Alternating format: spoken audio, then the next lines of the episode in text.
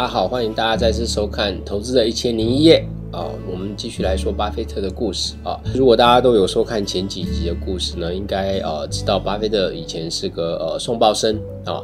那他当时呢是派送的是《华盛顿邮报》啊，《华盛顿邮报》是一个美国全国知名性的报纸啊。这个送报生呢，有一天呢就靠投资上面的技能呢赚了不少钱之后呢，也后来呢成为了呃报老板啊。那这确实呢呃，如果你去跟一个送报生说呃，你以后将来可能可以买下这家报纸啊，大家可能都会觉得不相信啊。不过巴菲特确实就是实现了这样的一个理想啊。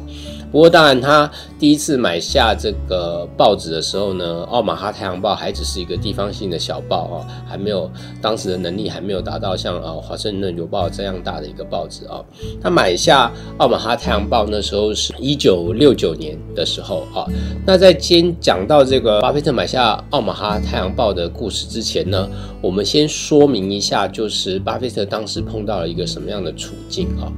就是美国的股市呢，在一九六七年到六八年呢，进入一个强进多头的牛市哦。当时这个牛市呢，可能跟现在非常像，就是投资跟投机的气氛都非常的盛啊。也就是不管你是认真做投资的呢，或者是一时兴起呢，拿了一些资金呢，听了一些名牌，想要赚一把的人呢，其实都大有斩获哈。那当然赚钱，巴菲特是很高兴，可是他也为这个市场上这个投机气氛浓厚啊，他感到非常的担忧啊。那我们就来看一下他当时的报酬率啊。巴菲特呢，他的当时管理的合伙的这个投资的呃公司呢，在一九六七年的时候呢，他的投资报酬率呢高达三十五点九 percent。到了一九六八年的时候呢，这一年他的投资报酬率高达五十八点八 percent 啊，这是一个非常高的报酬率啊，特别是以巴菲特呃他这样一个比较稳健性的投资法哦，并不会去过度的追逐这种啊。暴冲型的呃股票的的这种投资法呢，呃，能够创造到一年度有五十八点八的报报酬率，真的是相当的呃杰出的一年。但这也让他感到非常的忧虑啊。所以如果大家呃有听过巴菲特有知名的两个原投资原则啊，第一个原则就是不要赔钱啊，第二个原则呢就是不要忘记原则一哈。所以简单说呢，巴菲特的投资股票最简单原则就是不要赔钱，不要赔钱。不要赔钱啊！那为什么要特别在这里讲这个两个原则呢？是因为一九六七年跟一九六八年呢，让巴菲特赚了很多钱啊。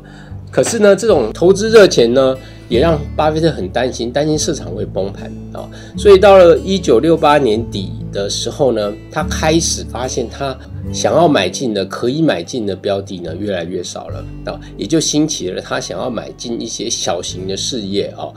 把它长期作为一个经营者的角度来经营的打算啊，那当然报纸是他从小就有兴趣的一个项目哦，所以他就想要当一下这个报老板啊。不过呢，呃，这个最重要关键呢，不是你想当鲍老板啊，啊，你就可以当鲍老板。最重要的是，原来的鲍老板想卖啊，那他刚好也是一个机缘巧合，就是呃，巴菲特的太太呢，苏珊呢，她认识了奥马哈太阳报的发行人啊兼老板啊，利普西啊。那大家知道，奥马哈本来就是一个小地方。然后奥马哈太阳报又是当地的一个小报，呃，利普西呢，它在这个奥马哈地区呢，一共发行了六种报纸啊，但是总共加起来只有五万份啊，年营收呢大概一百万美元啊，所以呢，这个营收规模呢真的不大，在巴菲特当时的心里，也许就觉得啊，做这个投资呢，其实风险也不高，而且能够当一下报老板过个瘾也很不错哦，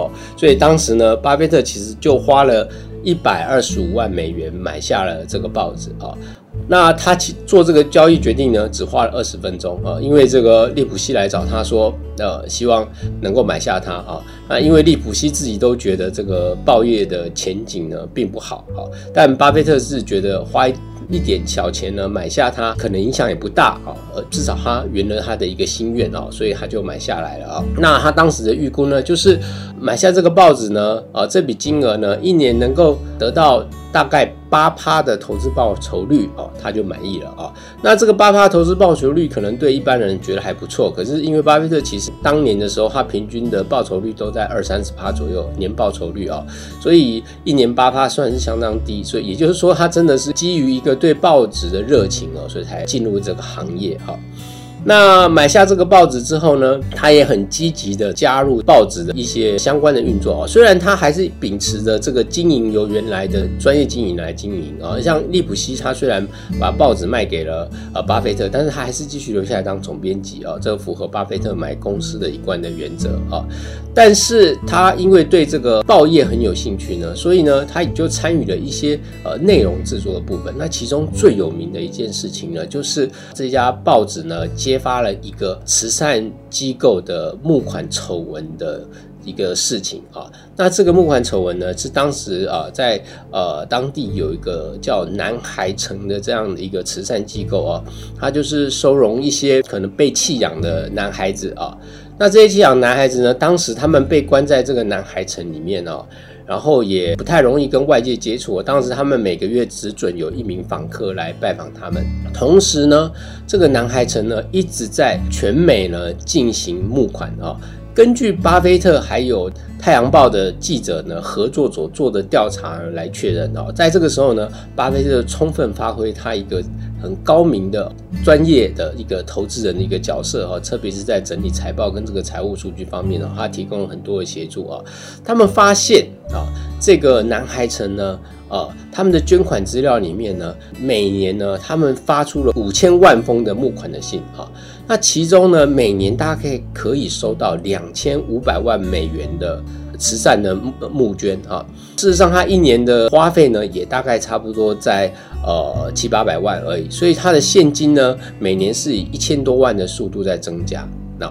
那到巴菲特他们进行调查的时候呢，哦，这家这个南海城的这个现金呢，已经达到了两亿九美元哦，这是一个很惊人的数字，因为把这个两亿九百万美元呢，去除以他所收容的每每位院童呢，居然。每位院童可以分到三十万美元啊，这是一个慈善机构，可是每位院童居然可以分得三十万美元这样大的金额呢？实在是违背了这个一个呃慈善机构所募集资金所应该做的用途啊！而且当时巴菲特他们还发现呢，这个慈善机构呢，明明就是在美国奥马哈小地方的一个慈善机构，它居然还有两个瑞士的账户，那这是为什么？大家都都知道，那个莫名其妙持有瑞士账户，呃，背后这个意义实在是很引人遐想啊！所以呢，这件事呢就被奥马哈太阳报给揭发了啊！这件事揭发了之后呢，也成为了指标性的一个慈善机构募款的一个丑闻啊。那他们揭发了这个事件呢，得到了很大的回响，同时奥马哈太阳报也。因为啊，这个南海城调查报道呢，获得了呃美国报业一个最高的荣誉，就是普利兹奖啊的一个地方专题的调查报道奖啊。那这对呃太阳报是非常不容易，原因是因为它只是一个地方性的小报，发行量非常的小啊，但是却能够呃得到这一个全国性的大奖。啊，那自从报道被揭发了之后呢，也引发了这个南海城做了一个重大的改革啊，所以呃，这也符合巴菲特的一个期望啊，就是呃，在参与经营事业的时候呢，也能够达成对社会公益的促进啊，所以他在这个鲍老板这件事上可以说是做得很过瘾的。啊，所以尽管呢，啊这件事做得很过瘾，但是呢，奥马哈太阳报毕竟是一个地方性的小报，加上报业前景的呃不如预期啊，逐渐的下滑哈，就是呃也一如这个他的总编辑跟原来的老板利普西所预估的啊，就经营越来越困难。啊，所以到了一九八零年的时候啊，巴菲特是在一九六九年的时候买进，到一九八零年的时候，报业的经营已经呃非常困难了，所以巴菲特就把奥马哈太阳报给卖掉了啊。当时呢是亏损了一点啊，所以呢，巴菲特在一九六九年的时候，希望尽量不要亏损，而买进了一家报纸。不过最后这笔交易呢还是亏损的啊，这就是我们今天的故事。谢谢大家。